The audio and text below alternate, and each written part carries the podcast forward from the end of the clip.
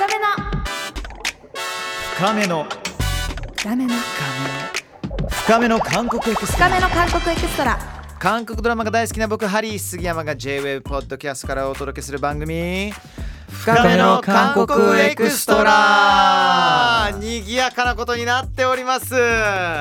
めちゃくちゃ嬉しいですねあの今日とてもねスペシャルなゲストをお迎えしているんですけれども、まあ、そもそもこの番組は K-POP、K カルチャーのもっと深いところに手が届く生きた今の情報をお届けしたいです、えーみんな大好き新美先生によるネイティブな使える韓国語講座も皆さんお楽しみに。今日はですね皆さんお気づきだと思いますけどフレッシュなゲストをお迎えしております、えー K-POP ボーイズバンド Hi-Fi Un!corn のテミンさんそして福嶌崇人さんが来てくれました。お願いします。お願いします。願いします。いやもう嬉しいですよ。はほんとてかよくよく来ましたね。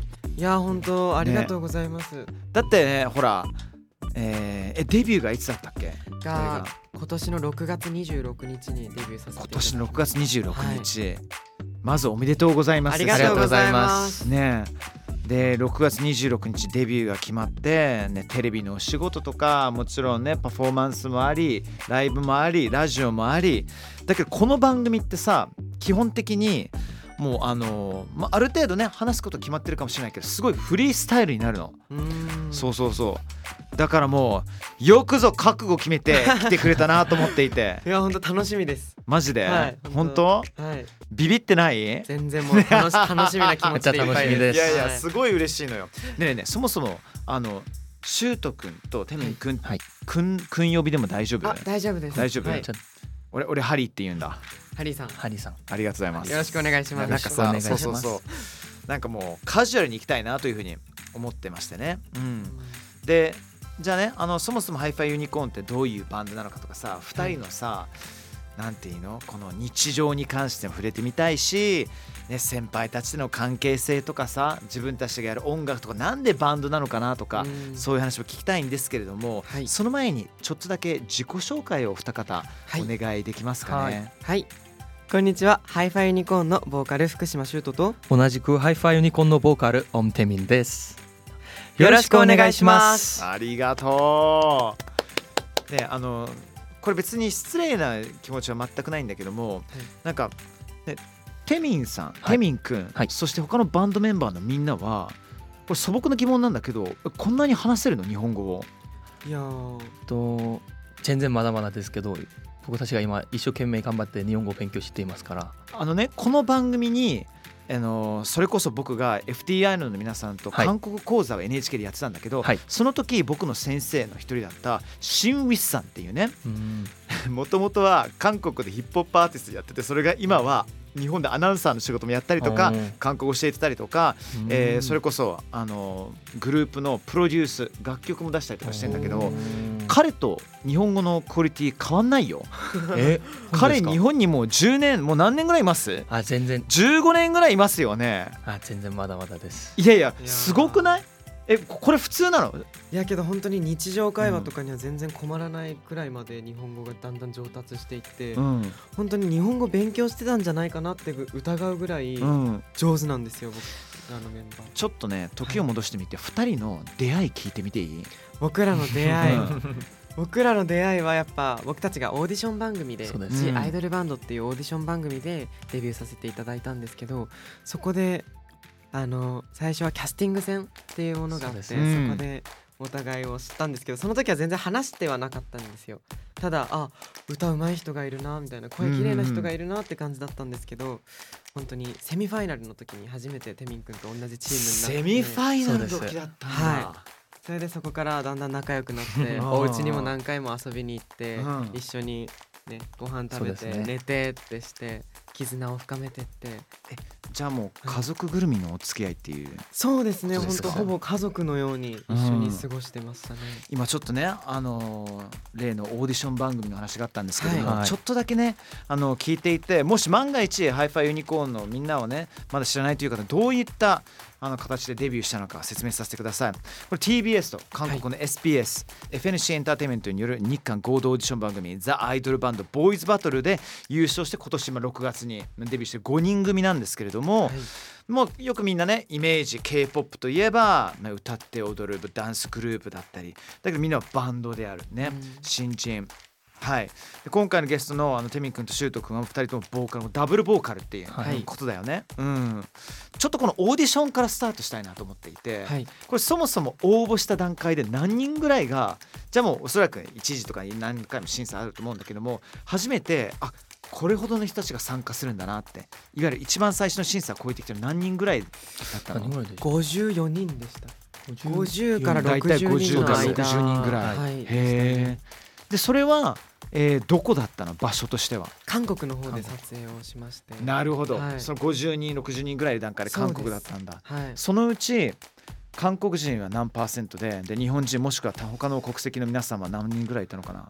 日本人が日本人と韓国人だったんですけど、うん。日本人が確か15人とかうん。10何人ぐらいであとは全部韓国人の方んでしたね。その時って鮮明に覚えてる。初めてはい。これからこのね将来の仲間になるかもしれない。だけどライバルになるかもしれない。はい、どういった気持ちだったの？その時。いややっぱり本当に同じポジションのボーカルとかだったら本当にライバルになるじゃないですか、うん。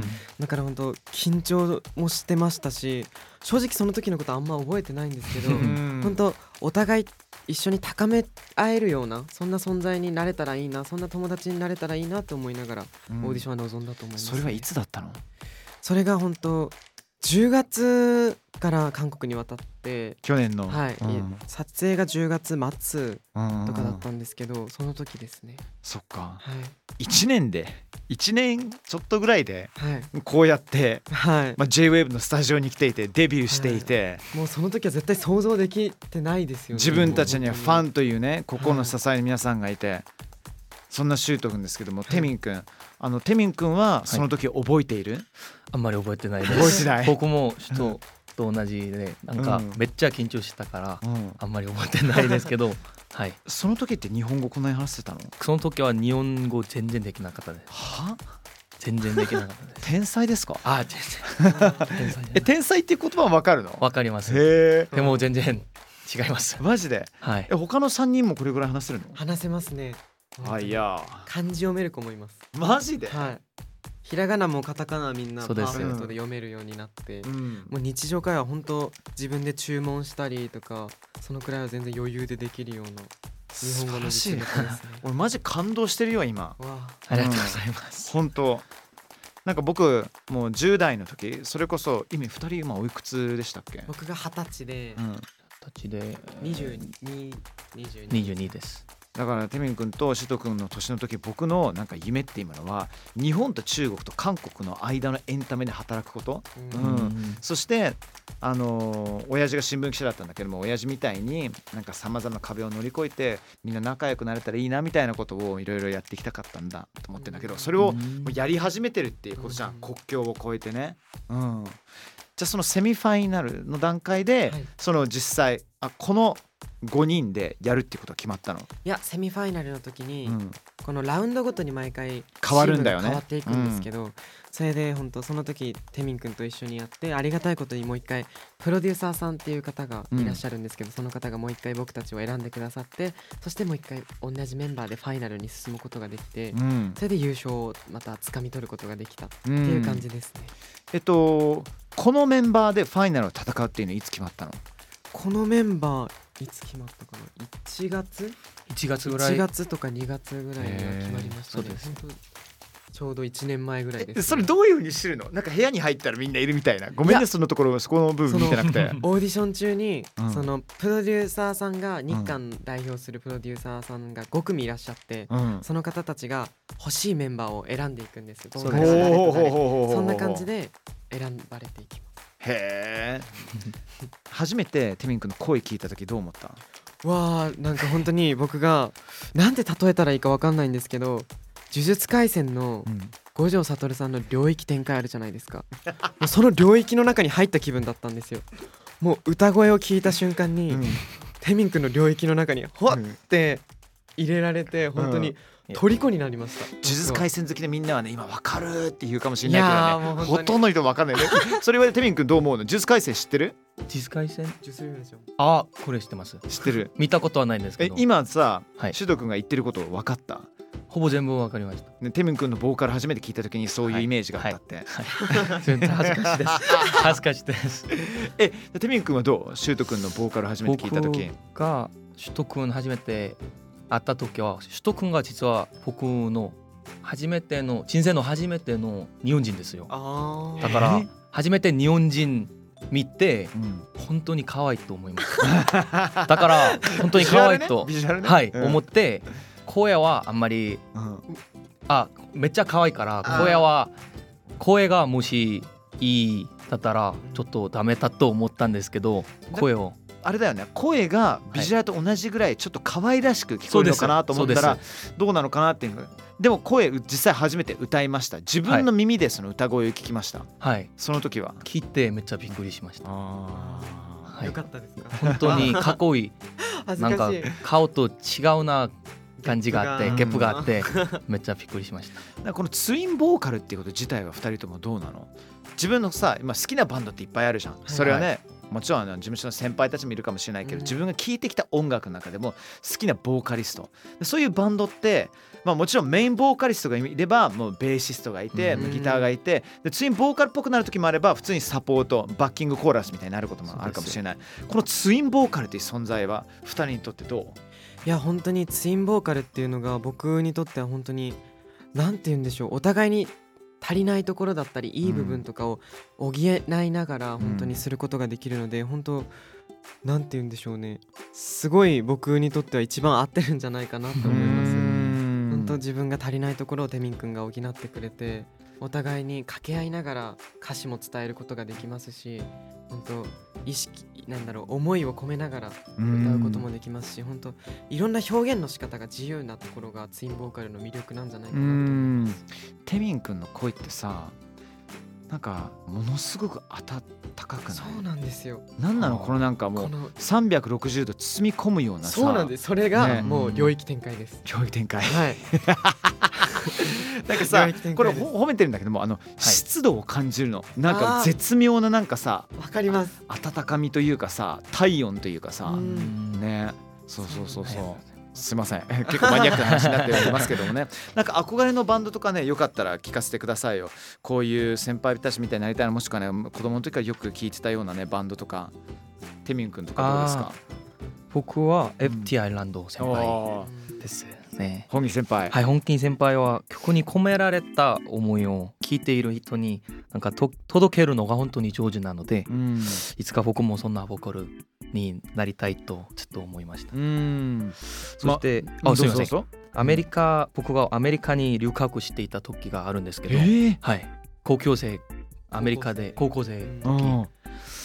そこでよくコールドプレイさんの音楽を聴出たクリス・マーティン？た はい僕も大好きなバンドだから、うん。はい尊敬します。コールドプレイのどういったところが好きだったえっと音楽はもちろん人を温かく慰めるような、うん。この歌詞がの、僕が大好きなところです、あー。はい。じゃあ歌詞も結構見たりとかしたんだねそうです。コールドプレイの。はい。わ、かる。超わかる。うん、あのーサイエンティストっていう曲あ知ってる？あ知ってます。のピアノちょっとバラードっぽい、はいあれすごい昔遠い、遠い遠い遠い昔に昔あの好きな人に歌ってみたことがあってうん。やばいよね。うん。本当ですか？全然響かなかった。やばかった。やばい、ね。超恥ずかしいことあった。昔うん。そうそうそう。いいよねコールドプレイってアルバムアルバムにさアイデンティティが全然違うし。はい、うん。え本木先輩の、はい、うん歌とかってどうですか、本当に。うん、なんかロックスターみたい、うん本当にパワフルでそうです。かっこいいです。男です、どれほどさ先輩たちとは会えたりとかしてるの？もちろんその番組あの実際オーディションの中ではさはい。でも本木さんとはなんかがっちりよく話したりとかそういうチャンスはあった？やっぱテミン君がうん。その FT アイランド先輩がプロデュースするチームにオーディションの時何回も何回かいたんですけどその時から本当テミン君はずっと関係っていうかあってで僕たちがデビューしてからも CN ブルーさんだったり、うん。FT アイランドさんだったりが日本で公演をされる際に、うん。オープニングステージとして僕たちを立たせてくださったのあでその時とか本当にアドバイスだったり本当いつもいいインスピレーションを受けたりしてますね。ーどういうアドバイスくれたりするの？やっぱり本当自信を持ってって本当練習してきたことを信じて、うん。本当怖がらずに楽しんでやるのが一番大事だうんだったりボーカル的なアドバイスだったりもしてくださいますし、うん。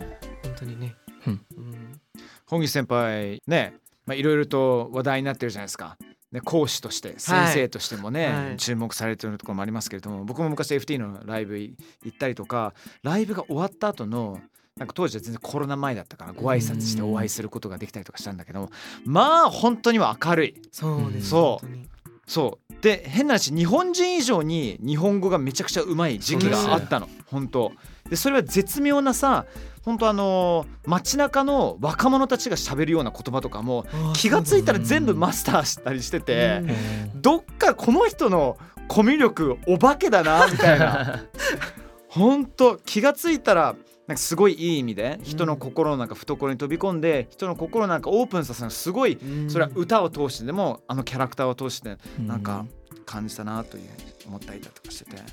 シュート君どう？憧れのバンドとか。僕はやっぱり韓国のバンドだったら、うん。CN ブルー先輩がうん。本当に憧れで、本当曲もいいですしさまざまなジャンルの曲を披露されていて本当にもう色とりどりなんですよ、だからそういうのもかっこいいですし人としても本当に尊敬するので憧れのバンドです、うん、人として尊敬ってどういったところ尊敬できたりするの？やっぱり本当に初心を忘れないで、うん。なんかもう常に努力する姿を見ながら本当にわあ本当にこんな人になれたらいいなとか思ったりして、本当いい影響を受けてますね。後輩として見れる姿っていうのはファンが見れる姿と全然違ったりするじゃん。はい、なんなら、えーステージ裏で日常でね、えーリハーサルの顔素顔とかさ。んどうですか？そういったところもたまに見れたりとかしてます？しますね。やっぱリハーサルとかも拝見させていただく時とかも本当常に一生懸命やっていらっしゃる姿だったり本当、うん。細かくこだわってこだわってそのいろいろされてる姿を見ながら、うん。わあプロはやっぱ違うなかっこいいなと思って、うん。本当に憧れです。どうですか？今後どういったボーカリストになりたいですか？じゃあシュート君から最初。あ僕から。う僕はやっぱり一人でも多くの人に僕が歌う音楽だったり曲をその伝えてたくさんなんか癒されたよとか元気がもらえたよってそう言ってもらえるようなボーカリストになりたいなと思ってます、んうん。ちょっと恥ずかしいこと聞いてみていい？はい。自分の声の、はい。自分のボーカルの好きなところってある、僕のボーカルの好きなところ。やっぱり僕が結構ブレス？息を結構使うんですけどうん。エッジボイスだったりそういうのをよく使うんですけどうん。そのそこが一番僕の魅力なんじゃないかなって思います いいですよね。えテミ君どうですか？ご自身の自分の。はい、僕は僕の声を聞いて励みになったり気分が良くなるようなボーカルになりたいです、ん。はい、いいよね、はい、直接ダイレクトに、ね、人に伝えることできるような時代にもなってきたと思いますし目標とするステージとかあったりします？目標とする、うん。はい、あります。私はロッキンジャパンに出たいです。はい、去年の夏僕たちが勉強のためにうん。ロッキンジャパンを見に行ったんですけど、おたくさん盛り上がってうん。いい思い出になったので、うん。今度は出演者になってさらにいい思い出を増やしたいでうす、ん。はい、やっぱロッキンで流れる空気ってすごい独特だと思うんですよ。そううん。あのーもちろん外のフェスだしステージによって全然その空気感も絶対違うと思うんだけどもなんかハマった時のあの爆発力っていうのはもちろんフジロックだったらさサマソニとかさ最高にいいと思うんだけどもなんかロッキングならではのね、うん、情熱っていうものがあると思いますね。はい、シド君どうですか？僕は今一番はやっぱり僕の地元が熊本なんですけあどそうなんだ、はい、熊本でライブをすることがえ自分の目標ですね、マジで？はい。えー。えあのちなみに熊本って言ったらさ、い。このステージっていうのがあったりとかするの、はい。それどどこだったりとかするんですか、僕はうん。阿蘇ロック。で多分あるんですよね。うん。僕の記憶が確かじゃなかったらちょっとあれなんですけど。だから本当に本当にどんなステージでもいいのでうん。本当に熊本地元の熊本でライブをしてそのお世話になった方だったり支えてくださった方にうん。本当恩返しをできるような形でライブをすることができたらいいなって思います、自分のことをもう本当キッズの時からよく知っている地元の皆さんとかって、はい。なんか帰って会う機会とかあったりしました？このデビュー後は。ありましたね本当うん。に8月頃に1回うん。き、あの帰ったんですけうん。どその時には本当あた温かくサプライズして迎えてくれてへえ。本当デビューおめでとうって本うんうんうん。当デビューが合ってなかったんですよ両親にもですうんし。あそうだったはいそうなんです、だから本当デビューおめでとうっていうのをまず伝えてくれて、うん。そしたらサプライズでお母さんとかが友達とかも呼んでくれたりして、本当にわあ地元って本当温かいなと思いながら、ね。本当涙ぐるんでましたね。本当心の支えにはいなりますよね、はいいやたっぷりとお話を聞かせていただきましたけれどもあのお二人の所属する FNC エンターテインメント一部話にもありました。本当ね有名な先輩方いらっしゃいますよね、うん。あの FT アイランドやねあの先輩方いらっしゃいますよね。はい。まあ、そうそうたる、えーメンツなんですけれども次回は、まあ、そんな K-POP の中のバンドグループを多く生み出してきた FNC エンターテインメントについてちょっと深くねいろいろとあんまり今までねあんまり聞いたことないような話、えー引き出すことができたら嬉しいです。ありがとうございます。ありがとうござい次回もおました願いしま。す。深め。の深め深めの韓国エクストラ